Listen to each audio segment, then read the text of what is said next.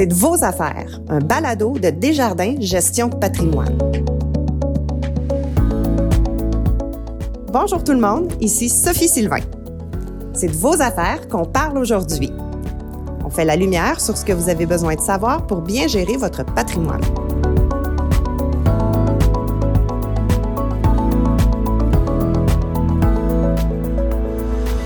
Inflation, récession, mouvement dans les marchés, ça nous influence souvent comme investisseurs. La preuve, il y a plein de gens autour de moi qui se demandent ce qu'ils devraient faire avec leurs fonds, probablement pour avoir le sentiment de faire quelque chose pour protéger leurs économies. Ça peut être facile de se laisser guider par ses émotions. Quand ça arrive, malheureusement, on peut le regretter. Aussi, parce que c'est de vos affaires, nous allons parler des comportements de l'investisseur, des comportements à suivre et aussi ceux à éviter avec Jean-René Ouellette, stratège en investissement et gestionnaire de portefeuille chez Desjardins, gestion de patrimoine. Et c'est parti.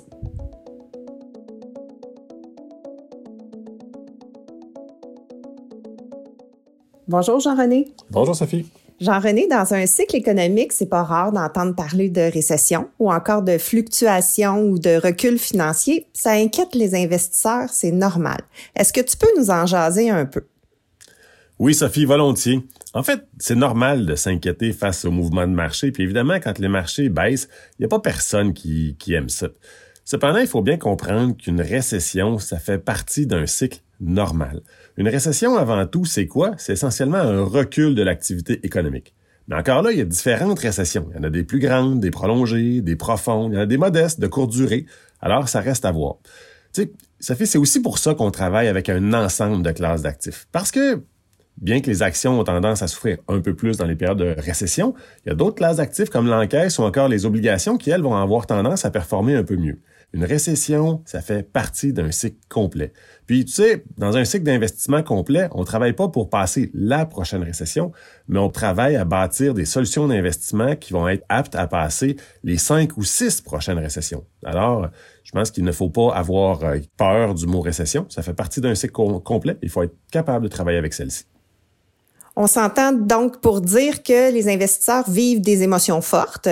Qu'est-ce que tu recommandes pour qu'ils puissent garder la tête froide? Sophie, tu as parlé d'avoir des émotions. Puis on sait que souvent nos émotions sont des bien mauvais guides en investissement. Mais je pense que juste de mettre un mot dessus puis de reconnaître que ce qu'on vit nous tourmente un peu, c'est déjà une première excellente étape.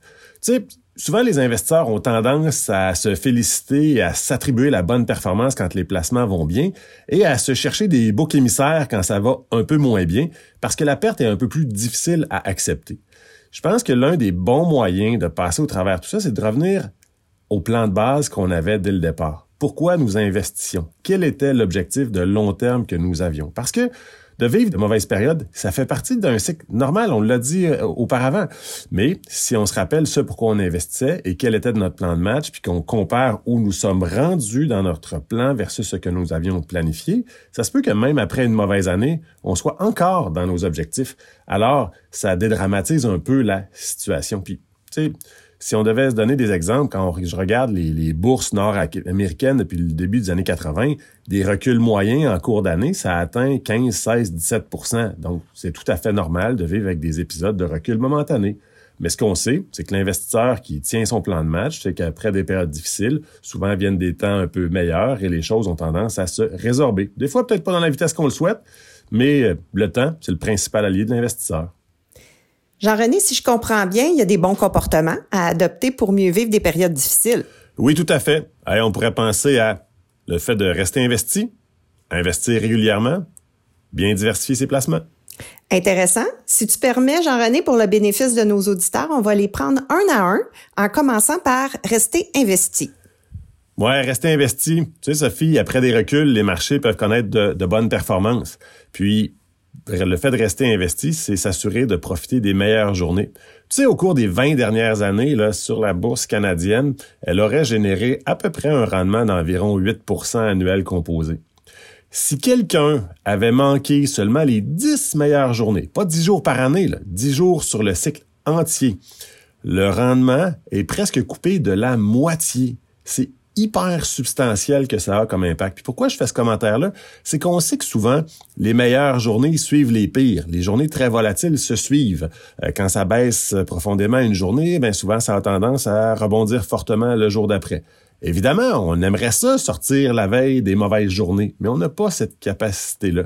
Donc, ayant subi une journée difficile, un mois difficile, une séquence difficile, on dit aux gens, s'il vous plaît, restez calme, puis assurez-vous que si vous avez passé une période difficile, au moins vous donnez l'opportunité de rebondir parce que souvent les meilleures journées suivent les pires. Puis ça, ben, demeurer investi, c'est un peu la clé du, succès. Puis comme on le disait auparavant, Sophie, je pense que l'idéal, c'est pour se convaincre de rester investi, rappelez-vous ce pourquoi vous investissiez au départ. Quel était votre plan de match? Est-ce que le plan de match est le bon? Oui, parfait. Est-ce qu'il y a quelque chose qui a changé dans votre situation personnelle? Si la réponse c'est non, ça veut dire qu'on a le bon plan de match et on reste dans celui-ci.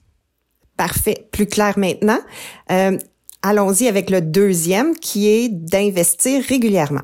Sophie, d'investir régulièrement, c'est qu'on prend l'émotion puis on la met de côté. On déploie son capital, disons, à toutes les semaines, à tous les mois, à tous les trimestres de manière très, très, très objective.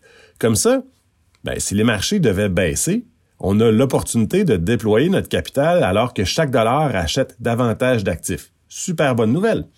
Mais à l'inverse, si les marchés progressent, ben au moins on s'est assuré d'investir dès le départ. Et si on se dit que chaque dollar achète peut-être un peu moins d'actifs, au moins, la masse qui est déjà investie, elle, progresse et ça, c'est une excellente nouvelle. Donc, l'idée ici, c'est que ça vient lisser le moment où on fait nos investissements. Ça permet de ne pas laisser l'émotion, le timing, les, les, bonnes ou mauvaises nouvelles déranger la raison. Puis on fonctionne comme une bonne vieille horloge, comme un bon vieux métronome et on s'assure d'avoir une solution qui, en moyenne, soit bien robuste au fil du temps. Génial. Puis si on continue avec euh, le troisième comportement qui était de diversifier ses placements, qu'est-ce que tu peux nous dire là-dessus? Ben, l'idée, c'est que le marché va toujours nous présenter des surprises. On ne sait pas lesquelles, on ne sait pas quand, et ça fait partie des cycles normaux en investissement. Cependant, c'est là où ça devient intéressant de travailler avec des actifs qui vont avoir des comportements différents. C'est-à-dire, on va travailler avec des actions de différents pays, de différents secteurs, de différents styles de gestion. On va aussi travailler avec des obligations de différents émetteurs, de différentes échéances, de différentes durées. On va travailler avec certains véhicules d'encaisse. Des fois, on va, même travailler avec des placements euh, alternatifs qui vont avoir des comportements différents. L'idée, c'est quoi? C'est de pas mettre tous ces œufs dans le même panier, d'avoir des actifs qui vont se comporter différemment dans des cycles différents afin de produire des rendements qui sont, somme toute, robustes au passage du temps. Tu sais, Sophie, on bâtit pas une équipe de hockey uniquement avec des gardiens de but. Ça nous prend différents attributs, puis c'est vrai aussi en gestion de portefeuille.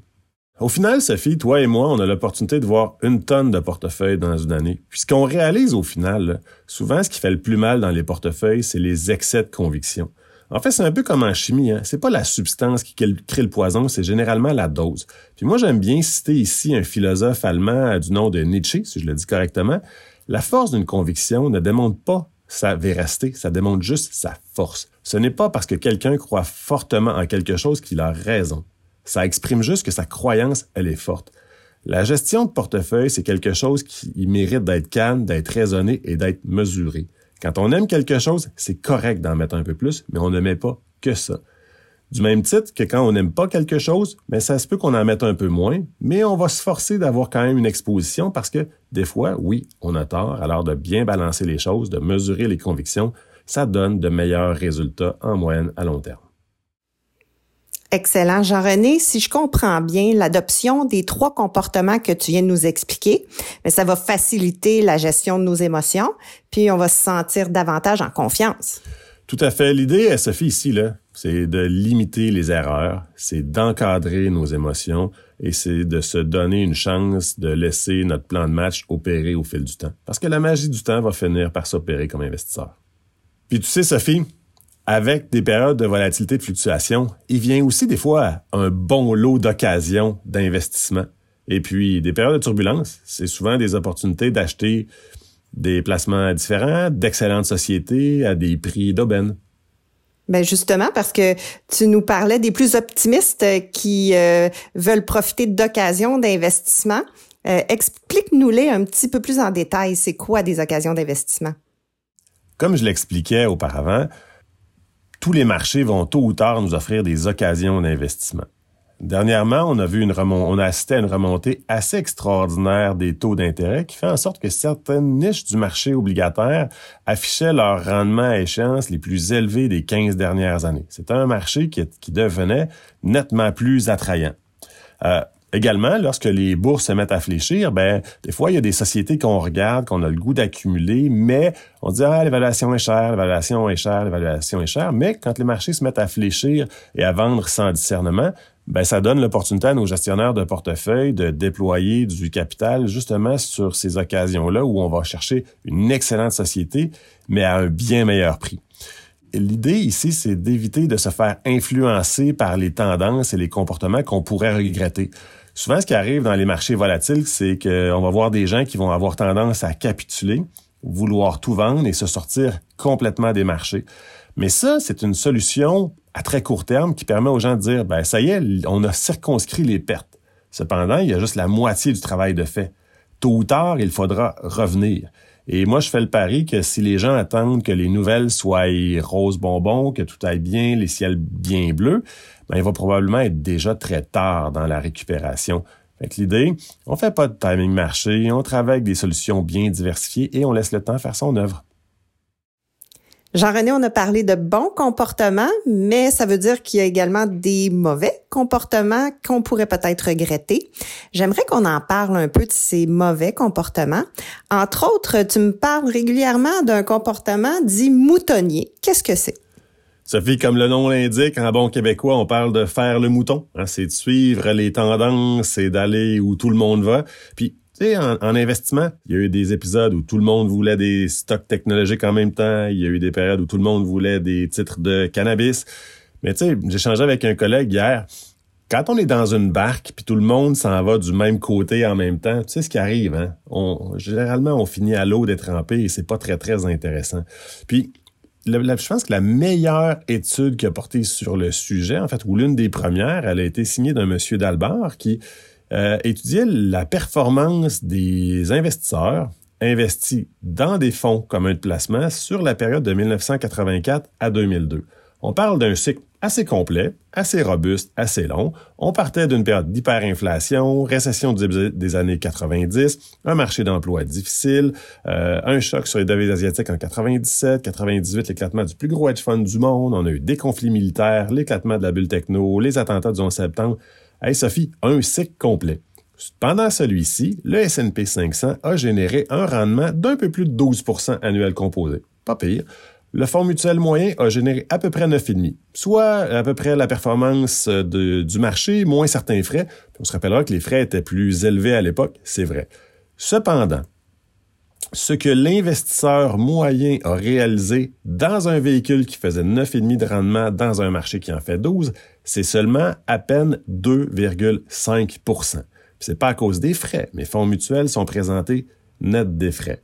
Alors, je trouve ça un peu pathétique qu'un investisseur se condamne à seulement 2,5% de rendement dans un véhicule qui, lui, en moyenne, au fil du temps, en fait plus de 9 dans un marché qui en fait plus de 12. Ça veut dire qu'il y a des choses que les gens ont pas bien compris. Ça veut dire que dans les, en fait, quand on regarde le cycle étudié ici, c'est pas dans les, au début des années 90 que les gens avaient massivement investi dans les actions américaines, mais c'est bien plutôt à la fin des années 90, juste avant que ça éclate. Au final, l'idée, c'est d'investir dans des bonnes solutions de placement, d'avoir un bon profilage équilibré qui convienne à nos objectifs et de laisser le temps faire son œuvre. Et puis, c'est vrai qu'on va toujours avoir un beau-frère, un neveu, une belle-sœur qui va nous parler de rendement mirobolant et exorbitant. Mais c'est drôle, quand on va voir les états de compte, finalement, toi et moi, ben, ils nous reviennent avec un peu moins d'argent. Jean-René, à ce moment-là, qu'est-ce que tu dis à l'investisseur qui, au contraire, suit pas les tendances, mais va prendre des décisions basées sur ses propres connaissances? Mais Sophie, de ce côté-là, il y a d'autres enjeux. On risque de tomber alors dans la familiarité, de faire davantage confiance aux industries qu'on connaît. Je pense par exemple à quelqu'un qui pourrait être euh, dans sa vie de tous les jours un constructeur immobilier ou un propriétaire d'un parc d'appartements locatifs.